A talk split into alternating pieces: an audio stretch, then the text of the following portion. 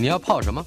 要泡茶、泡咖啡，可不要泡沫经济；要泡泡糖、泡泡澡，可不要梦想成泡影；要泡菜、泡饭、泡妞、泡书本，就不要政治人物跟咱们穷泡蘑菇。不管泡什么，张大春和你一起泡新闻。台北 FM 九八点一 News 九八九八新闻台，今天进行的单元，我们的老台北。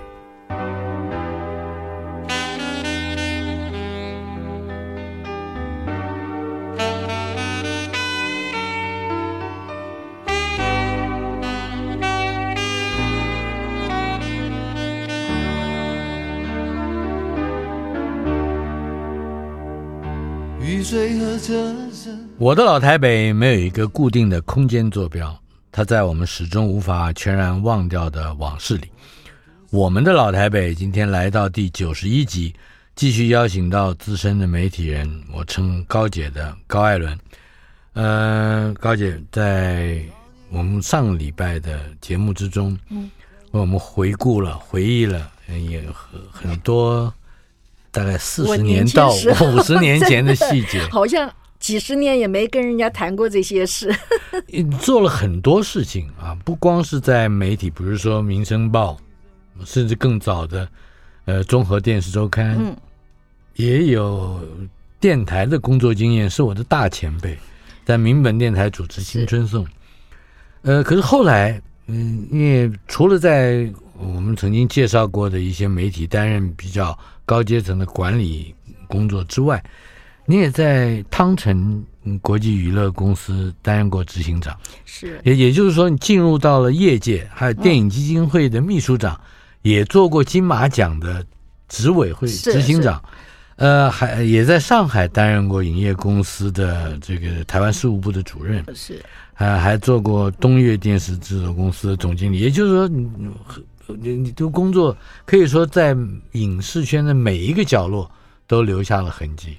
嗯，对，但是在呃电影这一部分的做的没有什么特别成就，可是，在这样的人脉关系当中，嗯，呃，我倒是成为一个很好的牵线人啊。这哎，这个工作可以说，因为这不是太早的社会会出现的工作，也不是近期社会。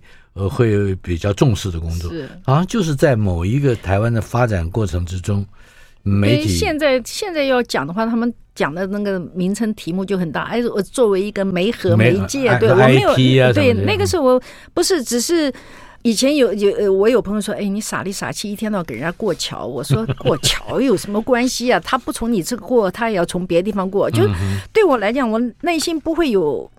什么太大担心？说是因为别人的呃某一种气势去会让你的磁场变得无事可做？我从来没有这一部分的担心。是我在汤臣的时候，那个时候本来是有一个非常好的案子，呃，可以说这是我一生当中最遗憾的一件事，就是三毛滚石他们做了个那个 Super Band 那个纵贯线那个纵贯线，那全世界有多少场？嗯哼。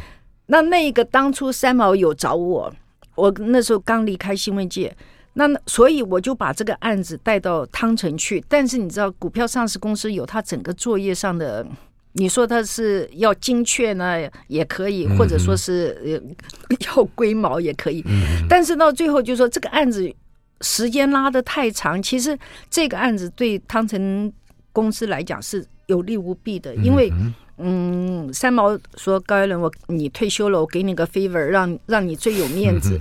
就说这个案子说，说汤臣投资，如果在一年之后，全世界的演唱会没有达标的话，嗯、他可以把原资金退给汤臣。嗯，可是如算投资的话，你去想想到最后，我是晓得这个演唱就是罗大佑、李宗盛是，还有周华健、周华健跟另外那个张震岳、张震岳。嗯”多少亿呀、啊？嗯哼，你知道汤臣也会赚得头晕的。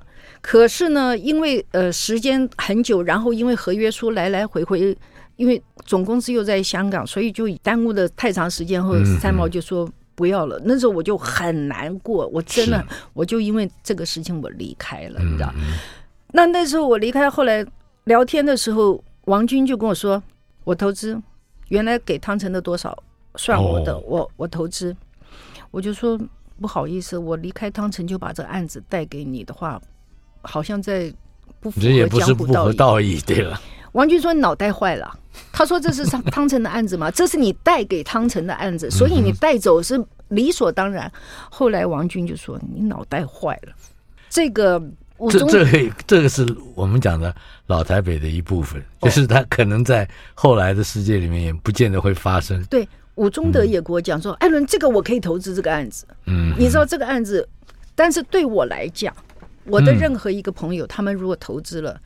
对他们来讲都是加分的，而且还有在中国大陆，以汤臣的状况来，在中国大陆这是有这样的一个演唱会，呃，挂赞助名字真的是太好了。嗯、那对我来讲，我只有一个简单的事情，我可以跟着这四个歌手全世界绕一圈。嗯哼，如果这让我的工作、影剧工作在这个地方画句点，我觉得是我一生最大的荣耀。嗯、是。对我私利来讲，没有什么私利，我就就是希望我可以跟他们，这是有意义性的。对，我跟他们走一圈，所以这个案子到最后没有成功，呃，应该是我最遗憾的一件事情。嗯，回头来看，从具备意义和道义啊这些个观点上来看，我我我记得在我们进入到嗯这媒体的这差不多前后脚，嗯，我大概比你晚个几年。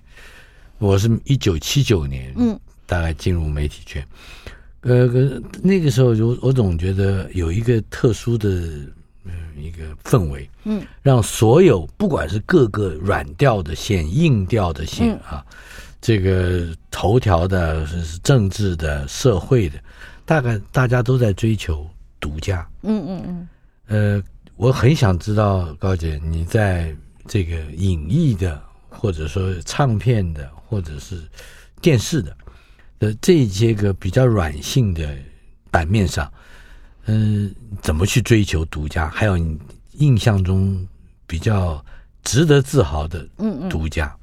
我想勤快是一个主要原因啊，但是还有一个，因为呃，你要独家的话，你可能就是习惯独立作业，所以我习惯独立作业之后也会遭遇到挫折。比如我们去跑新加坡跑影展的时候，嗯。其实我就发现，啊，大家相互在用那个旅馆房间的电话通电话了，然后就绝对不让我知道。哦，呃，就是你的同行会避着你。呃，对对对对，都所以相对的是的，有的时候我会有点挫折了。可是我想也没有办法。那至于嗯，独家这件事情，对我们来讲是我们工作上的责任，但是在我们生命上，它是不是一定有这么大的意义？呃，最简单一个就是当初在新加坡的时候，我跟我的前辈于月银先生，啊、那一次影展只有我们两个人。是。那那次影展，因为呃，后来林青霞有哦，这个我在那个谁那本书上面，台北。上河图，嗯我有提到这件事情。嗯、是，那这个书他们寄给青霞之后，青霞还跟我说：“哎，天哪，你这个侠女事件你都没有跟我讲。”你刚刚讲的是姚仁祥，对对对，他的那本书，对对对，我写了写了这个事件。嗯哼，因为那个时候是只有我跟于老在现场，在新加坡。那后来我们发现这个那。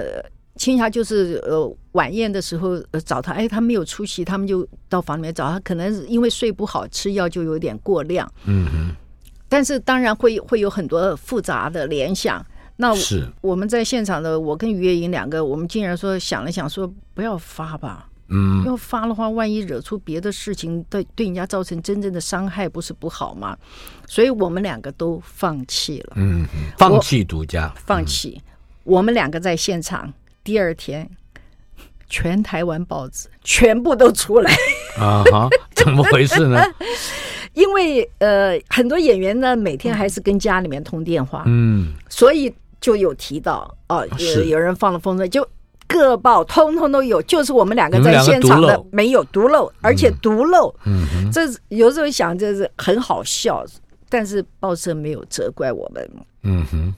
我觉得在那个时候，对于新闻的取舍哦，报社有他坚定的立场，就像我们也有我们觉得我们在彷徨或者在犹豫的时候，我们宁愿选择漏掉一样？对对对，所以在这个经验当中，我觉得对我是好的，在当时是失责，是啊，但是呃，报社对我们宽容了，那我们也也在后面的新闻做了很多弥补作用。嗯，可是这个事件到后来都大家都会知道的，就是说。在这样的同业当中，大家会觉得跟我在一起有一定的安全度，是嗯，因为可以信赖。对，我就是说，我当然希望工作上有表现，嗯、可是有的时候有些挣扎，就是我会要放弃这些表现的机会。《民生报》独家刊出的消息，在您的笔下应该很多，其中有一个涉及到了，说我明天要告你。我们来谈谈李敖胡因梦。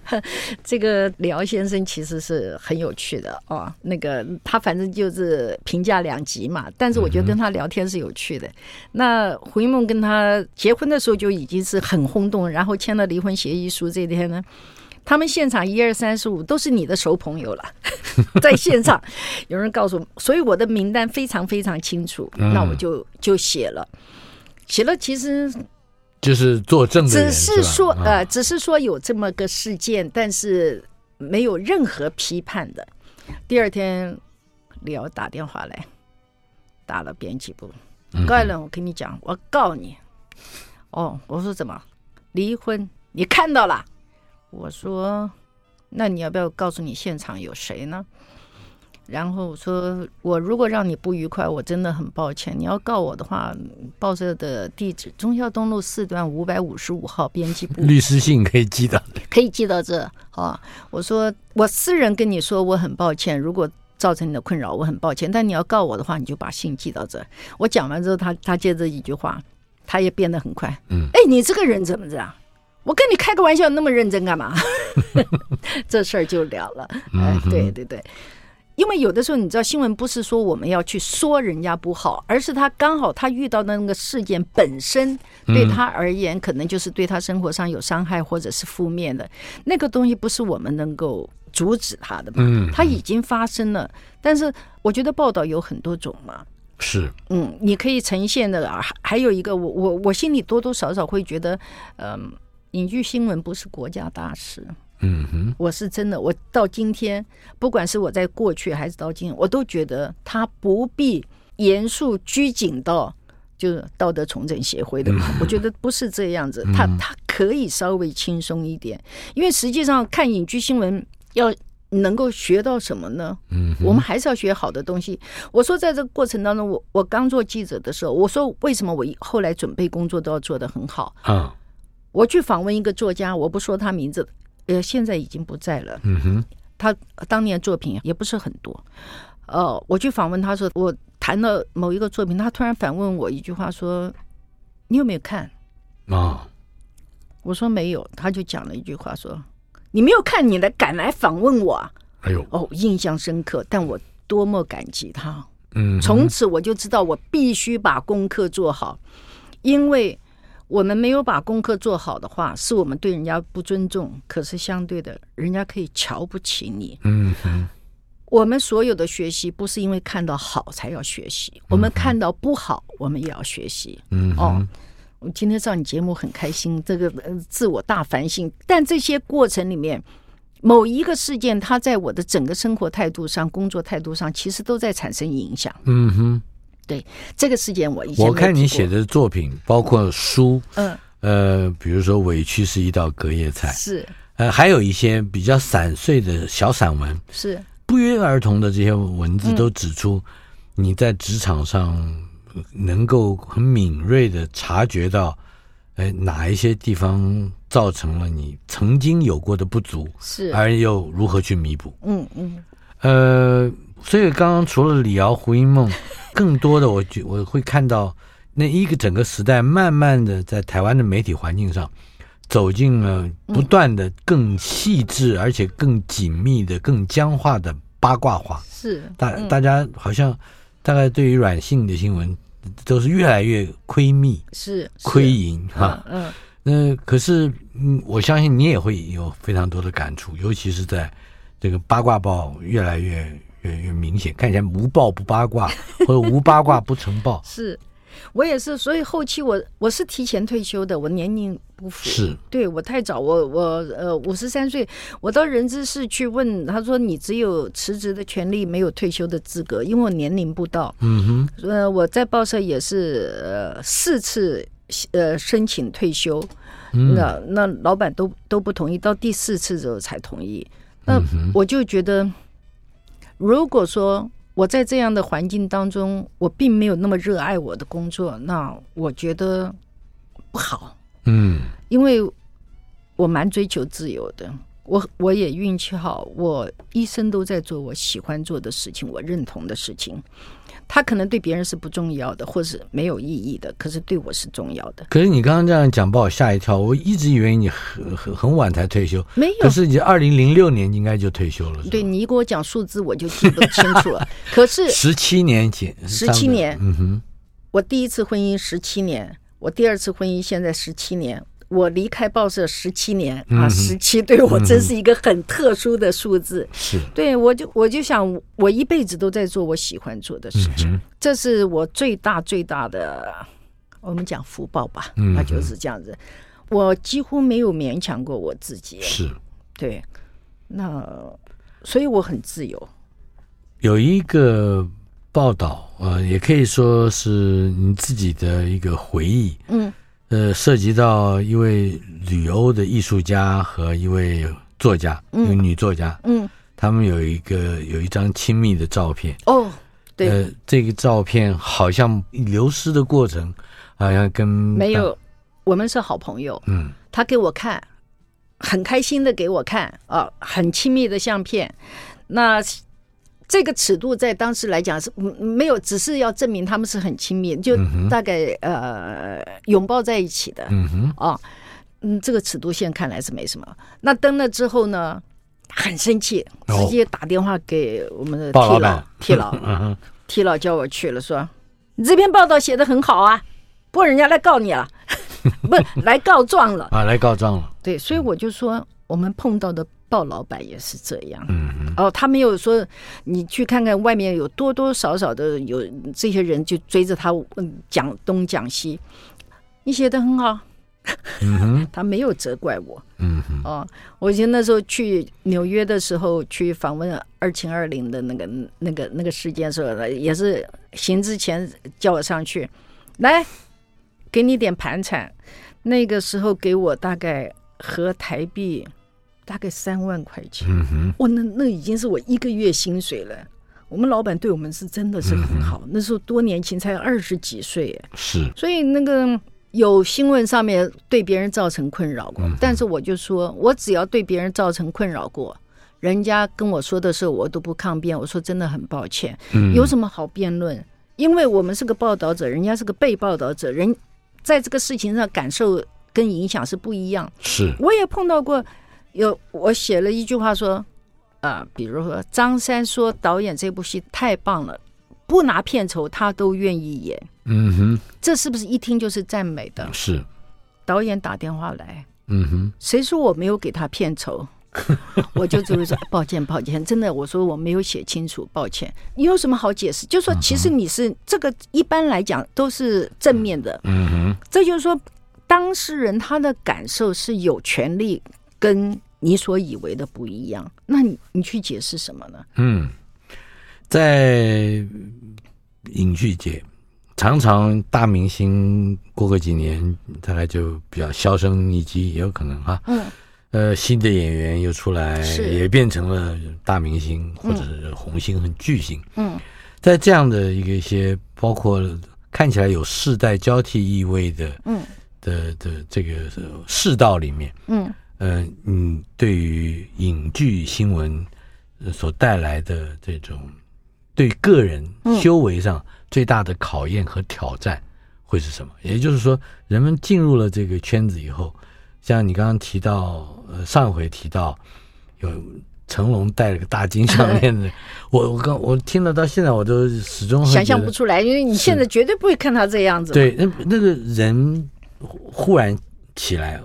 有的时候也渐渐会淡下去。嗯，呃，他他所面对的比较严重的考验会是什么，或者是挑战会是什么？我觉得最严重的就是你忘不了你你最灿烂的那一刻。嗯，很多人都永远永远大以为永远以为那个东西是不会过去，它很快就会过去。嗯哼，它有时候真的是可能一个月你的身价就转变了。那我现在看到，我觉得呃转型最好的，嗯，林青霞、杨惠珊、嗯哼，彭雪芬，我觉得他们。当他们不怀念从前的时候，他们完全活出自己，他们就是一个最佳状况。你看，你要佩服彭雪芬哎，常常新闻出现的时候完全素颜哦，嗯哼，他也很得意说：“现在谁敢不化妆出来？”嗯 对，真的没有几个人敢嗯啊。他运动，他他把自己的体态也保持的很好。张艾嘉在我们那个年代，他是现在硕果仅存哦，是。他还在继续拍片，每个人都叫张老师、张老师、张姐。他会不会说非常怀念从前？不会哦。嗯哼，林青霞不会怀念从前哦，从他不会跟你谈我以前的，从来没有这种字眼。杨慧珊也是，你只要能放下过去，你就能够有一个新的自己。嗯哼，我认为这是一个非常重要的关键。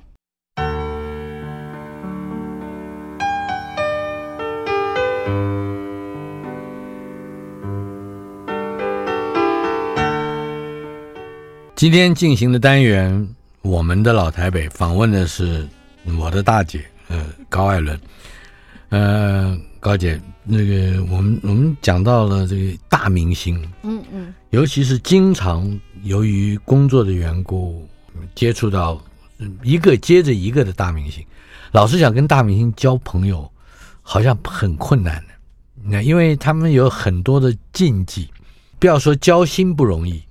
维持友谊不容易，也哪怕是是这个很多行规跟这个道上的一些潜规则，就会让像我这样愣头愣脑的人会措手不及，不知道该如何去就拿捏那些尺寸。你像你你我见了不几十个以上是我不知道现在跟过去有没有不同哈，嗯、但是。如果在这这个时呃，现在还大家还认同他们还是一个一个国宝级的有价值的艺人的话，在那个时候我们大概都是同时到社会上成长，嗯，那是一个非常有利于彼此的信任跟较深的友情走的方式。嗯、哦，我们但是大大家必须都足够年轻，对不对？对，那时候我们没有年龄差，我林青霞、彭雪芬、杨慧珊、崔苔菁。嗯哼，还有很多张林凤娇、张丽敏，嗯哼，我们大概中间都没有超过两岁的年龄差，嗯嗯、所以很简单。呃，比我们小一点的可能是彭雪芬，彭雪芬大概比我小五岁多。嗯哼。那我到现在这个阶段的话，我就很少主动找他们，因为我觉得我们自己要有一个认识，因为在社会上几十年之后，大家各自因为自己的生活习惯或者说是呃领域不同，所以我们有某些差别。那这些差别呢，他们找我我很开心，但我找他们我怕认为是一种打搅，所以我不会主动找他们。那。因为我没有父母，也没有子女，所以我是很轻松的。嗯、那朋友也有时候也会呃随传随随到。有一次我就笑我，那时候我搬到基隆去嘛。有一天我坐巴士刚下来的时候，彭雪芬打电话来，哎哎，妹儿回来了，妹儿就张爱嘉。嗯哼，我们在吃饭，你过来，你过来。我说，哎呦，今天不行。我说今天穿的跟个叫花子一样。他说。叫花子，你不是天天都穿的像个叫花子吗？我就说我们很轻松，我们可以开玩笑哦。这都是因为我们都在二十几岁就认得一路上来的。那我不知道现在的。嗯，新闻界跟这个电影圈的人这样子来往的话，他们是不是也有呃这么亲密的关系？嗯、呃，因为比较起来呢，都会透过所谓的经纪人。呃，如果友情也透过另另外一个关卡在进行，我觉得他就会有产生一些必然的生疏感啊，嗯、这是没有办法。所以我我我们那个年代到现在，大家都会很很开心。嗯、之所以会提到这一点，是因为我们刚才本来要谈另外一个话题，嗯，那就是。打造沉默是金的金牌 啊，金牌，呃，为什么会有沉默是金？又为什么会有金牌？我现在这个年纪，我的我如果还在新闻界，我大概不敢做了。那时候年轻，还有点所谓的正义感啊。你听到有些新闻事件，虽然我一直在强调，呃，隐居新闻是个软性新闻，没有那么呃像国家大事那么重要，但是有的时候你觉得你可以量力而为去处理一些比较正义的事情，你还是会去努力。那个时候就是成龙有一个戏，呃，A 计划，嗯，A 计划，A 计划里面有很多 NG 片，但是这个 NG 片就是人家拍的讲究，所以 NG 片都可以剪成另外一部电影 啊，就是这么一件事啊，把他们的 NG 片剪成另外一部电影。那成龙他们当然也很怕，也有找人出来协调。那我知道这个事情，那是嘉禾电影公司的嘛，我就也有访问，呃，嘉禾电影公司也有访问这个把这个 NG 片。做成另外一部作品的啊制片人是还好，两边都访问。第二天是头条出现，头条出现之后呢，这个制片人打电话。那因为我访问他，我前一天访问他，所以他也无话可说，我都大量引用了他的话。他说：“哎呀，不要再写这件事情了。”我说：“好好好。”那因为我觉得，呃，已经告知电影圈的人就可以了。结果隔几天我再到。西门町的那时候，电影公司都在西门町啊。嘉禾分公司啊，对，那嘉禾分公司经理看到我说：“哎，你有没有拿到金牌啊？”我说：“什么金牌啊？” 他说：“就是啊，那个新闻呢、啊，说那个 B 计划那个。”我说：“我没听懂。”他说：“他跟我讲，叫我们公司少说话，因为记者不会再乱写了。”为什么呢？他说：“因为他给记者发了一人发了一面金牌，上面打了字叫‘沉默是金’。那你那个‘沉默是金’那一片打的最大最，重。是，我就笑。沉默是金这个虽然是个笑话，但是看起来它也反映出某一些嗯，影剧记者不能言由衷或言言不由衷，有些禁忌的，是是这样的一个，好像是个宿命。对呀、啊，我那个时候胆子大。那时候年轻啊，总觉得哦，我刚刚有讲的，不要欺负人嘛。嗯哼。哦，我很多事情的观念是从这来的。你你不要，因为因为你要你要欺负人的话，我就我就看不下去嘛。是。对。呃，可是我自己还蛮能受气的。我觉得有的时候你要讲一个什么话，我我就哦，嗯，因为我说过不要抗辩。在你的整个的采访的经验里面，嗯，除了刚才提到的这些个大明星之外。呃，最让你觉得性格上，嗯，或者说，呃，性情跟个性上，呃，有有一种独特的风格的，而别处很少见的，呃，有哪一些人？哎呦，我那一代的朋友通通都这样了，因为他们每一个人都是独一无二的。像你这样的问题，我的朋友嗯哦，私下有问过我说，那你跟谁最喜欢交往？我说都喜欢，因为他们就是。魅力天成啊！我跟张艾嘉在远企楼底下咖啡厅，我们两个聊天聊到半夜两点半，那个咖啡厅整个灯是关的，那真抱歉，还有一点蚊子咬我们。我们俩就这样摸黑可以聊到半夜两点半。嗯哼。其实你有时候说你在聊什么，我也不记得，就是我们在一起，我们的话不会断。嗯哼。那林青霞呢？笑起来真的是很好看。整个样子就是独一无二，然后他这十年的进步非常惊人。嗯哼，我觉得他的聪明，在他完全彻底离开电影圈之后，才真正的发挥出来，完全发挥。他对自己的人生是有看法的，是有规划的，是有选择的。他这十年，他跟电影圈。不做来往，嗯，因为这样人家没有什么好再去评价他胖了没有，漂亮不漂亮不，因为他跟的全部都是文学家、艺术家，是。全世界旅行，嗯哼，通通贴近他。你说文学家、艺术家看到他，那就是没有什么可以批评的，就是一个他们没有见过的美女，嗯哼，所以他心情轻松，然后他跟他们在一起，他是零，嗯，他只有一个学习的态度。所以这这样的搭配让他学习的东西更多更多。他的看的，他十年看的书比我这一辈子看的都多。他就这么认真。我记得有一次在半岛酒店吧，嗯、我跟他见面，嗯，呃，我发觉他非常认真的在学书法，嗯，呃，而且拜了老师，是，而且他提出了笔法上非常嗯地道的啊，非常嗯这个到位的。问题。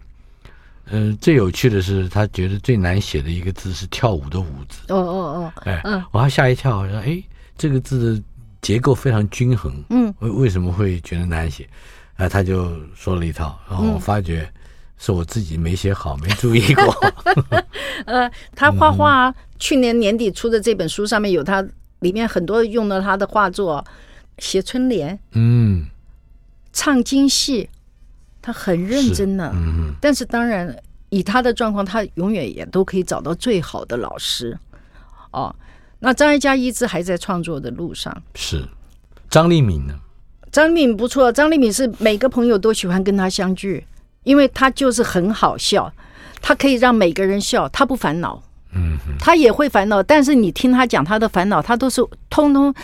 我想，呃，我没有说蓄意学他，但是我想。我很接受他那种精神，他会自嘲，嗯哼，他会戏谑，但他他的所有的玩笑不会去伤害到别人，就是很好笑。你跟他在一起，你就可以笑一个晚上。呃，那还是有演员的底子嘛，嗯，哦，他们有时候就唱作俱佳，很开心。呃，如果要做主人，你有重要的客人请他去，那太好了，他会让你的客人都很快乐。访问的是高姐高艾伦。我们的老台北第九十一集，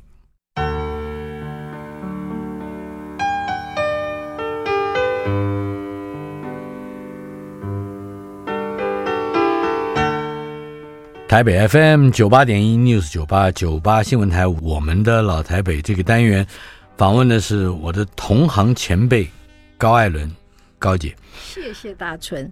呃，他是世新编采科毕业的，呃，但是他在念书的时候就已经是我的大前辈了，主持节目啊，呃，可是我回到更小的一个成长和养成环境，你是一个眷村小孩，是，而且后来就变成一个眷村姑娘，接着 就变成眷村大妈，呃，眷眷村的女性究竟有一些什么样共同的性格？可以描述一下？哦，眷村是呃，我们从小开始接触的最多的这个群居生活，嗯。哦，然后可能是因为，尤其又都是空军的，大家的彼此之间的关怀度也非常高，那分享的情绪也高。嗯，我小的时候，我记得我妈妈有时候就会问隔壁说。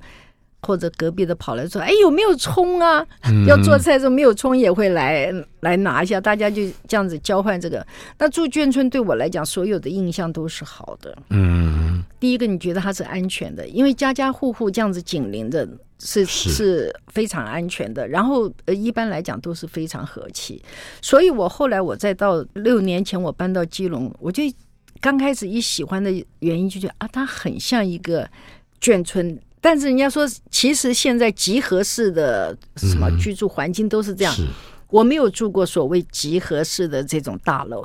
那这座我就当初一想，哎呀，家家户户穿着拖鞋就可以到对方，对我来讲就像一个眷村啊哈。我就有那种亲密度。所以住在基隆的选择有一种回到冈山的对。只是熟悉感，对，只是它现在的建筑太现代了。其实我喜欢这些古朴的东西。嗯，我也曾经在几年前到岐山去，我原来想买一个农舍，哎呀，想的不得了。那是独立家屋的概念了。呃，对对对，而且它都已经整理好，整地都整好了。嗯，也有一个工具房可以住。然后我去看了两次，但是我一找我朋友。一块看之后，他们就给我浇冷水。你不必了，晚上蚊子咬你两口，你都住不下去。反正我做什么，人家都都把我当做都市人来看。但事实上，我是一个非常乡下的人，我也喜欢那些东西。在你的脸书上，嗯，这是多年以来我渐渐观察出来的。嗯，你你只要一有兴致，是这稍稍兴致高一点点，嗯，你就会请客啊。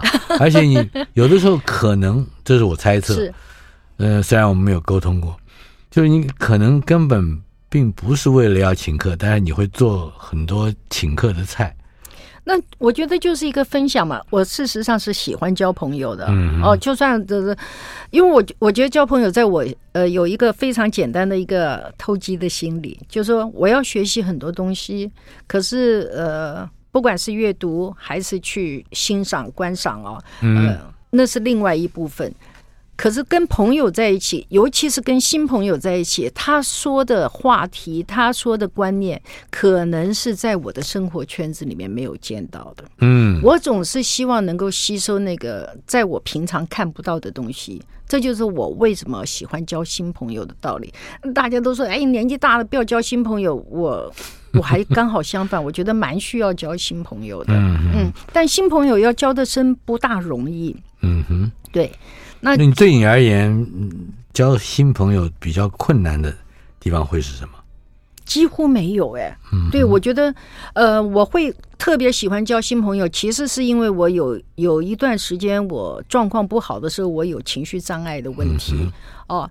那时候我自己悟出，我必须要交新朋友，因为我交了新朋友，我不会掉在旧话题里面，嗯，我也不会掉在旧创伤里面，所以那个东西，我在碰到新对象的时候，他会暂时被洗掉了。嗯，这就像我们呃医生可能会跟你说，哎，多做运动啊，那你去跟一个新朋友。其实所谓多做运动，只是叫你去做一个专注的事情。也有人抄经，嗯，哦，也有人去画画。对对，对你随便找一个让你专注。哎，我交新朋友的时候，因为我听人家说话，我很专心，我觉得对我当下那个专注就是有意义的。嗯，对。这也让我体会到为什么我在呃差不多我的同才年龄，嗯、不管是差个几岁啊，有的可能还差到十多岁，嗯。呃，都会注意到我，好多，尤其是女性啊，在中年以后，就大量的开始去从事各种艺术工作的学习，比如学油画的，啊，好厉害，学陶艺的，是学书法的，嗯，呃，学呃一种很奇怪的，拿那个缎带啊。吊的天花板上，把自己吊在那。瑜伽，空中瑜伽。呃，空中。还有还有很多女生吹萨斯风啊。呃，吹萨斯风，我认识的是男生，哦，是梁修身。哦哦哦，是，嗯，男生女生都有，这个也很多，这个很了不起，哎，嗯。但是你还做的，你做菜这件事情，对你而言，似乎也有一种回到更年轻的时候。做菜得到的训练和学习，做菜是一件非常非常舒压的事情。嗯哼，哦，我做菜我是天生就做得好，嗯，但我现在很少做，因为我先生很爱做。然后他的嗜好不会像我这么比较广泛一点，所以呢，我就把这个做菜的权利全部交给他。我们以前刚开始的时候，比如我要做什么菜，我配好、洗好了、切好了，通通摆热，他一看到他过去，咕噜噜就给炒完了。我就说，哎，下次不要自己要炒的菜 自己去洗啊、切、配好啊，不要炒人家的菜。但后来我就，嗯，这几年我几乎都不做，都都让给他做。他喜欢做，他喜欢做的一个原因，可能就是。做菜也不要讲话，嗯，哦，对他来讲这是非常适合的娱乐，就是这样。是，嗯，对，所以那我当初那时候呃想，哎呀，退休了。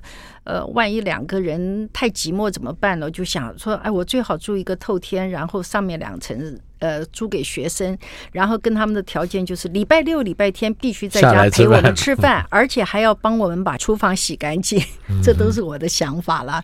嗯，就是我我会很早就做安排，但事实上，我退休之后的。这样的十七年，从来没有一天停下来过。嗯、哦，就是我不会让自己很忙，但我会有适当的工作量，让自己保持一个跟这个社会接触，嗯、然后不要让自己的心太快的就完全就是没有活力，是没有活力，很可怕。除此之外，也就是做菜了、嗯、啊，呃，学新的事物，交新的朋友，你还会纠团买书。嗯哦、这个这个这个，我觉得是简直是一个新的事业了。嗯、呃，那个时候时报时报的那个董事长赵董事长说：“天哪，赵正明，嗯，他说你这个是中大型的呃书店规模，有点量贩的意思。呃，因为量真的很大，嗯，但是越来越困难。第一个就是说，我觉得至少就是说，呃，我原来有两个书团哦，嗯、后来嗯，怎么组织起来的？一个带一个进来吧。”哦，刚开始跟我的社区有关，因为我的社区集合式社区有一千八百多户，但是你知道一千八百多户的意思，就是说如果有百分之十的人喜欢看书，嗯，就已经不得了了。其实它是不容易的。那我这个做书是因为我觉得它是集合式的，那它第一个，它的运费可以省掉，它集中到这个地方发书是方便的。那我的原始动机是我自己也需要看书，那我也鼓励看书。所以呢，呃，要跟出版社去谈一个比较优惠的方法。呃，不管怎么样，我要跟一些书店或者是网络书店。呃，希望透过比价效应，你不要说多，你便宜一个十块钱，没有运费，可能邻居的兴趣都会比较高，比较大一点。嗯、对，那后来现在越来越困难了，你知道？那我也会把出版社的那个条件就直接截图给我，让我的书友们知道。我说，你看，现在要八本书到十本书才可能免运，跟以前不一样。嗯，以前我还不是我们社区邻居，我全台湾呢。是是，比如说好新经典的。我就会把新经典的书都大致的浏览一下，然后我觉得它有什么同质性的，所以你还会自己列书目啊？对对对，我就是管闲事嘛。那我就会 把它设计出一个专题。那我设计这个专题，他可能他买你新经典的书，不是买一本，他可能就买这一个套装的东西，他可能六本八本。那我跟你们讲，你们自然就。愿意免运呢、啊，那就是说，如果不是跟我同一个社区的呃书友，他们当然也愿意这样子买。所以那时候团的非常好。嗯，后来因为疫情，大家分流上班，出版社的人都变少了嘛。是。然后再停下来的时候，到去年。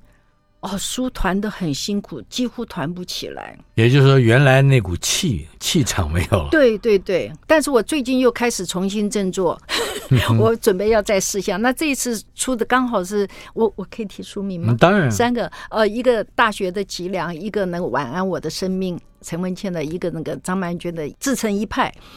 这三本书又团自成一派，对，又团的很好。嗯、那我团，比如我张曼娟的，我不是他一本，我把他三本做一套。嗯，哦，那出版社当然就愿意直接宅配，那我就可以在外面团。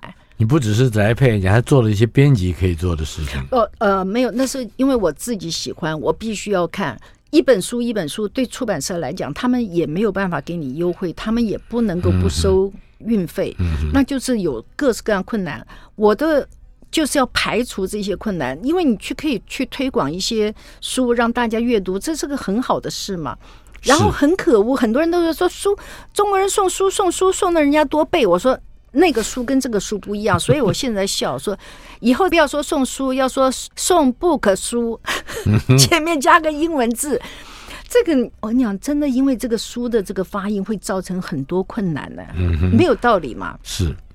访问的是高姐高艾伦，我们要最后要提到她的著作《快乐不怕命来磨》，此刻最美好。我微笑，但不一定快乐。美丽哇，这一本书名字长了。美丽只是一朵花，女人值得永远精彩。还有，委屈是一道隔夜菜。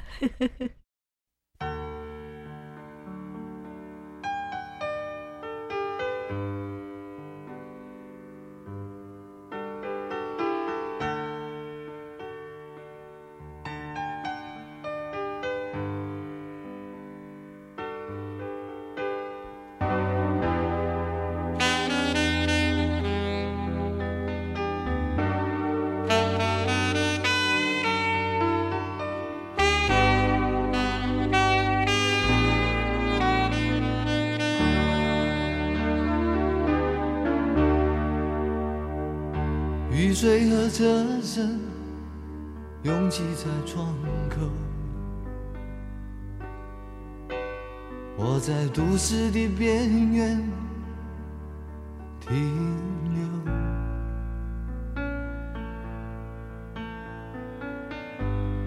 少年的往事在回忆中消失，三十岁。我的职业是自由，勤劳的人啊，无聊的人啊，还有陌生的我，在街头游走，